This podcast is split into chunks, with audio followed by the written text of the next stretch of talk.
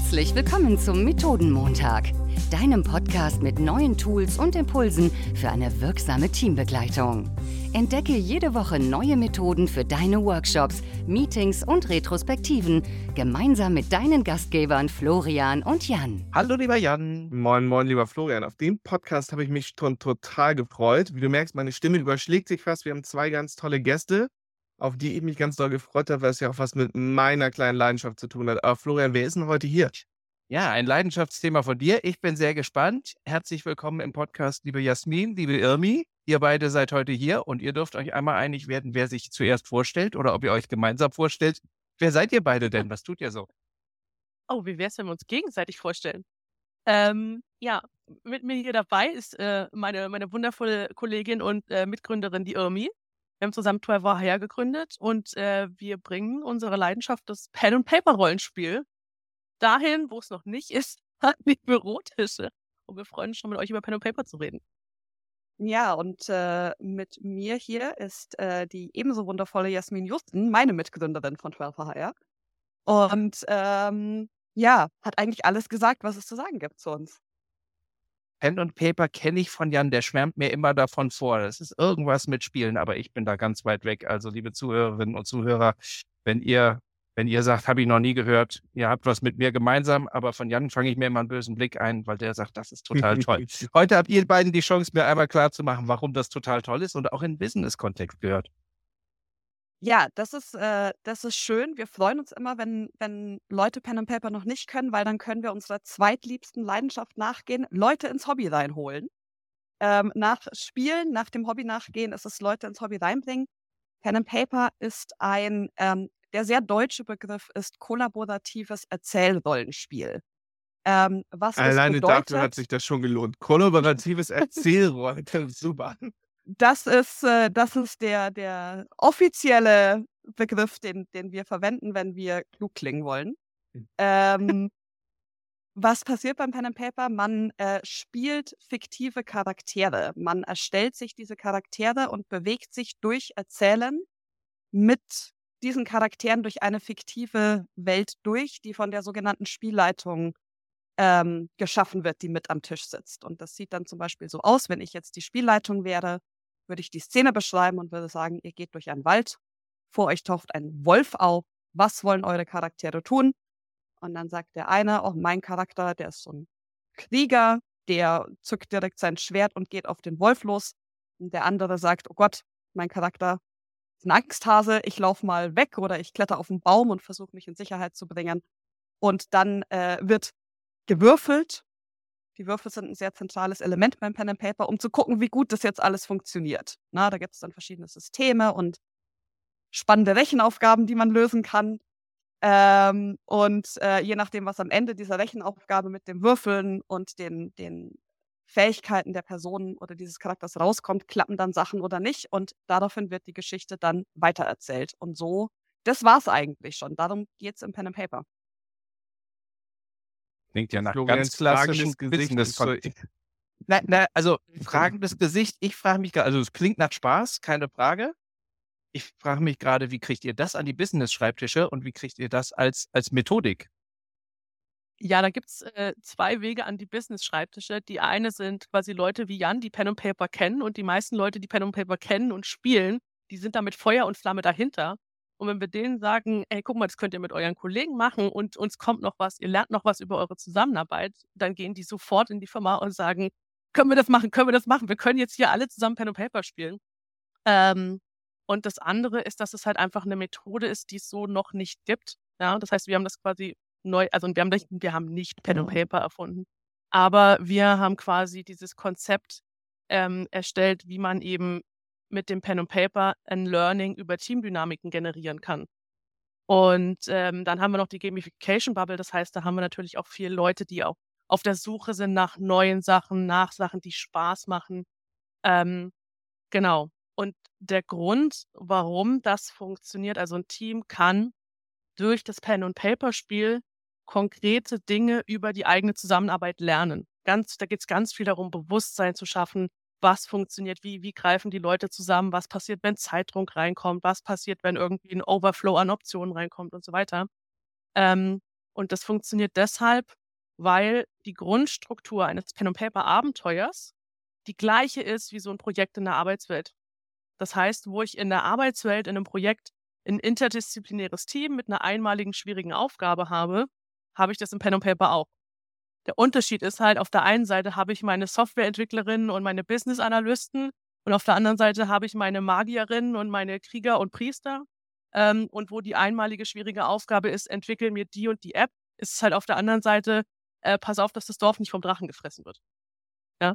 Und diese Parallelen sorgen dafür, wenn man ein Team nimmt und die das spielen lässt, dann zeigen die auf einer abstrakten Ebene die gleichen Dynamiken. Das heißt, die Diskussionskultur, die sie in der Arbeit haben, die werden sie im Spiel auch zeigen. Ja? Äh, welche Konflikte gehen sie ein? Welche vermeiden sie? Wie vermeiden sie das? Ja? Ähm, all das wird im Spiel genauso passieren wie im Job. Und dann kann man das beobachten. Und dann kann man darüber sprechen auf einer abstrakten Ebene, weil man nämlich erstmal schön über das Spiel sprechen kann. Das ist dann auch, ne, das ist sicher, das ist abstrakt. Und genau, so lernen die dann was darüber, ein tieferes Verständnis für die eigene Zusammenarbeit und können dann so auch, ähm, also sind dann damit auch befähigt, selber sich Lösungen zu schaffen. Ne? Weil erst in dem Moment, wo man was realisiert, wenn es passiert, hat man ja auch erst die Möglichkeit zu intervenieren und anders zu handeln. Fällt mir äh, richtig gut. Also ich bin langsam angefixt. Ich habe mir gerade drei Dinge aufgeschrieben. Erstmal eine gemeinsame Reise. Das ist ja für Teams auch total wichtig, wenn das eine gemeinsame Kreativ- und Gedankenreise ist äh, was, glaube ich, in diesem Abenteuer, also der Drache darf das Dorf nicht fressen oder der Wolf, dem wir im Wald begegnen, soll uns nicht überfallen, Probleme lösen, also im Team gemeinsam Probleme lösen an der Stelle. Und ähm, ja, all das zusammen, also Teambuilding-mäßig, dass uns das zusammenschweißt, das gehört und äh, gefällt mir sehr, sehr gut. Jetzt, also bei mir hat ihr jetzt einen kleinen Knoten im Kopf erzeugt und den löst ihr bestimmt gleich auf, weil wir haben bei uns auch mal folgende Situation gehabt. Ein Kollege startet in die Company, schreibt in seiner Willkommens-E-Mail, übrigens in meiner Freizeit spiele ich Pen and Paper. Der wurde gleich überrannt mit Essenseinladungen von ganz vielen Leuten, die entweder sagen, ey, ich auch, total cool, oder ich habe davon schon mal gehört, kannst du es mir erklären? Daraufhin hat der Kollege gesagt, ich biete es hier abends mal an, ihr könnt es erfahren. Daraus bildet sich eine Spielrunde, die seit drei Jahren äh, zusammen spielt, jeden zweiten Abend durch Corona zusammenkommen ist. Grüßt die mal alle ganz lieb, weil es ist meine kleine äh, Bubble. Aber was wir nicht geschafft haben, und da würde ich euch jetzt, wie habt ihr das denn jetzt in die Teamentwicklung? Also für uns war es immer ein, wir schaffen eine Gemeinschaft, das ist ein zusätzliches Event. Aber ich kann mir noch nicht so konkret vorstellen, jetzt habe ich ein neues Team, wie lege ich denn jetzt mit denen los? Oder wie, wie fühlt sich das denn an? Also kommt ihr ins Büro oder wie, wie legt ihr da los? Ähm, die meisten, die ersten Treffen ähm, sind äh, virtuell. Ne, ist ganz klar, die Teams sitzen ja auch teilweise überall in Deutschland verstreut oder nicht unbedingt äh, da, wo wir sitzen. Ähm, und äh, eine wichtige Sache oder eine Sache, die, die äh, diese Frage vielleicht besser beantwortet, ist, ähm, wir schreiben diese Abenteuer extra für jedes Team. Wir reden vorher mit den Teams und wir hören uns an, was deren Themen sind, an was wollen die arbeiten, wo hakt es bei denen, wo wollen die sich vielleicht verbessern, welche Diskussionen haben die immer wieder, ne? dieses ganz typische, man kommt aus seinen eigenen Dynamiken nicht raus. Und äh, das hören wir uns alles an und konzipieren dann dafür einen eigenen äh, One-Shot, also ein, ein Abenteuer, das in einem, in einer Sitzung erledigt wird und gehen da ganz spezifisch auf diese Themen ein. Das ist, das ist für die Spielenden in dem, in dem Moment nicht offensichtlich. Die sind mit Spielen beschäftigt. Ne? Das, ist, das ist das Schöne da dann. Die sind einfach mit Spielen beschäftigt und merken gar nicht, dass wir jetzt gucken, ähm, wie ist denn die Diskussionskultur hier? Oder ähm, wie geht ihr denn mit diesem super unfreundlichen Charakter um, den wir jetzt gerade darstellen und euch vor die Nase halten? Ähm, weil wir in unserer Analyse oder in unseren Vorgesprächen rausgehört haben, mh, hm, das Team meidet Konflikte oder äh, na, lässt sich da, geht, ja, also wenn das zum Beispiel ein Thema ist, dann bauen wir das ein auf verschiedene Arten. Also wenn es um zum Beispiel jetzt Konfliktvermeidung geht, dann kriegen die zum Beispiel ein sehr unfreundlichen NPC, der sie anschnauzt. Also ein NPC ist der Non-Playable Character, der dann vom, von der Spielleitung dargestellt wird. Ähm, oder sie kriegen ähm, einen unfähigen ähm, Anführer und müssen dann da Feedback geben und wollen das vielleicht nicht, weil diese Konfliktmeidung so groß ist. Ne? Und wir geben dann alle diese Konflikte rein auf verschiedenen Ebenen und es ist wirklich bei diesem Spiel Beobachtung, wie reagiert das Team? Wer redet wann mit wem und sagt was? Ähm, und diese Beobachtungen nehmen wir dann, bereiten mit denen eine Retrospektive vor für das Team. Und in dieser Retrospektive geht es dann wirklich nochmal darum, ähm, A, was ist dem Team selbst aufgefallen während dem Spiel? Weil auch dieses Level von Abstraktion hilft ganz viel. Ähm, und B, natürlich geben wir auch äh, unsere Beobachtungen dann mit rein und ähm, schauen eben, wie waren die Dynamiken, sind das Dynamiken, die ihr behalten wollt? Tun die euch gut? Wenn nicht, wo können wir ansetzen, ähm, um das zu verbessern?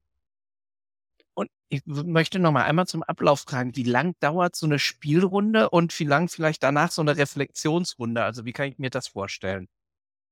Ja, also die Spielrunde selbst geht äh, vier Stunden.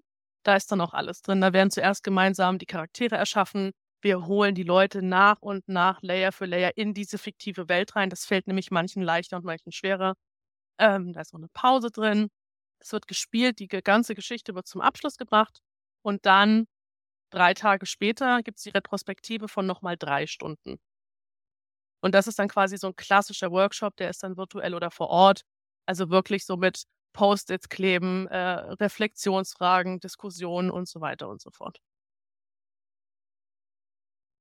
Also ja, zumindest äh, mich infiziert, beziehungsweise sehr, sehr neugierig und äh, gespannt darauf gemacht.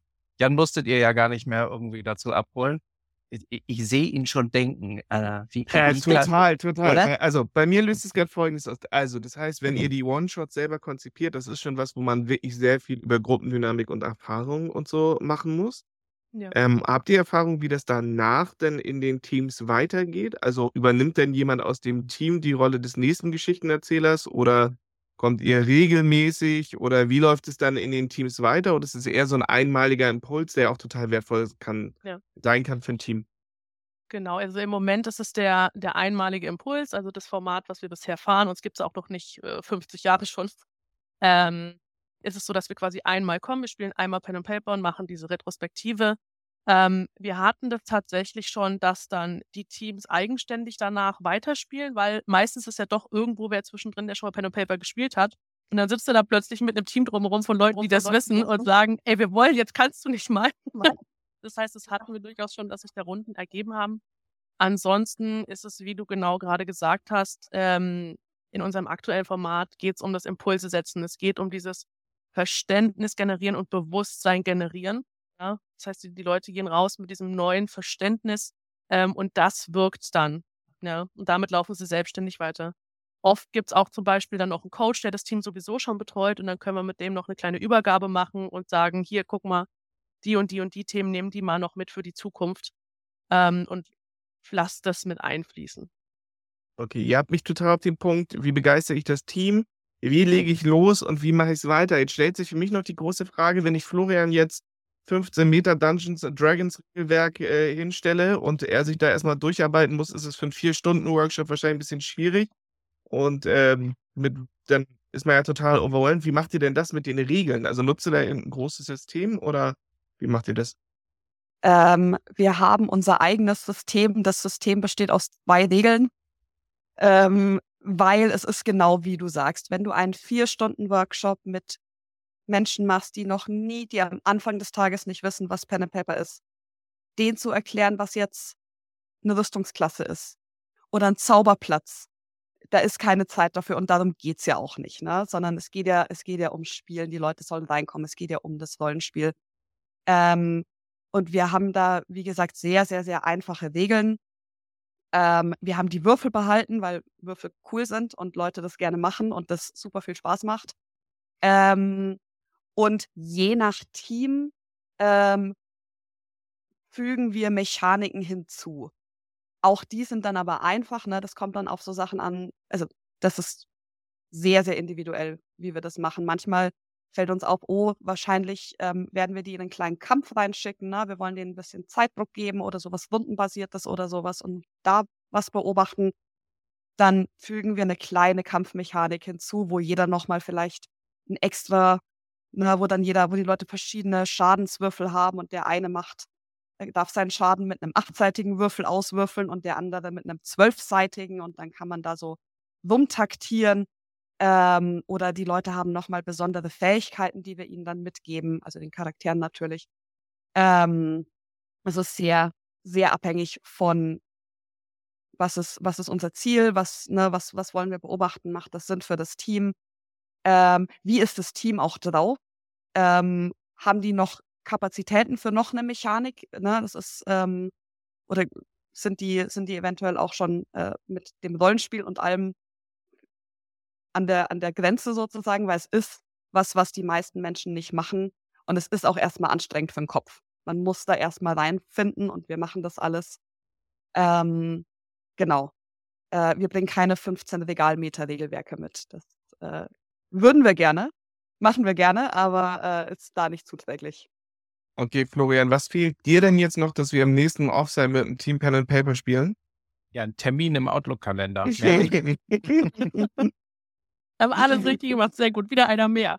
Also genau, das ist euch total gelungen, das, das, das infiziere. Ich lerne im Moment äh, sehr, sehr viel auch nochmal über mich selbst. Ich war in den letzten Tagen auf einer Fortbildung auch nochmal, wo sehr viel auch mit Spielen, nicht mit Rollenspielen, aber mit anderen, mit so teambasierten Spielen gewesen ist. Und ich lerne über mich selber. Ich habe in mir immer so dieses, das fühlt sich zu einfach an, das kann ja nicht Lernen sein oder das kann ja nicht Arbeit aneinander sein. Ähm, und, und diesem Antreiber in mir selber komme ich gerade nah und äh, lerne auch immer mehr, doch, das Lernen und sich weiterentwickeln darf auch Spaß machen und äh, auch das ist harte Kopfarbeit. Deswegen vielen lieben Dank, dass ihr das bei mir nochmal aufgemacht habt. Ähm, und Jan, du hast schon mal ein Projekt für die nächsten Wochen, oder? Ja, also mich musste man nicht begeistern, deswegen ähm, eher super, dass es Menschen wie euch gibt, die das tatsächlich so als Konzept richtig ausrollen, weil da habe ich jetzt total Spaß dran, glaube ich, mich damit einmal richtig reinzuführen und zu schauen, wie kann denn das Ganze funktionieren. Vielen, vielen Dank für euren Besuch, ihr beiden. Ich freue mich wie immer über Feedback, besonders zu dem Thema. Ganz genau. Schreibt uns deswegen eine Mail oder eine LinkedIn-Nachricht. Ähm, wir freuen uns von euch zu hören und wir freuen uns auch, wenn ihr wieder reinhört nächste Woche.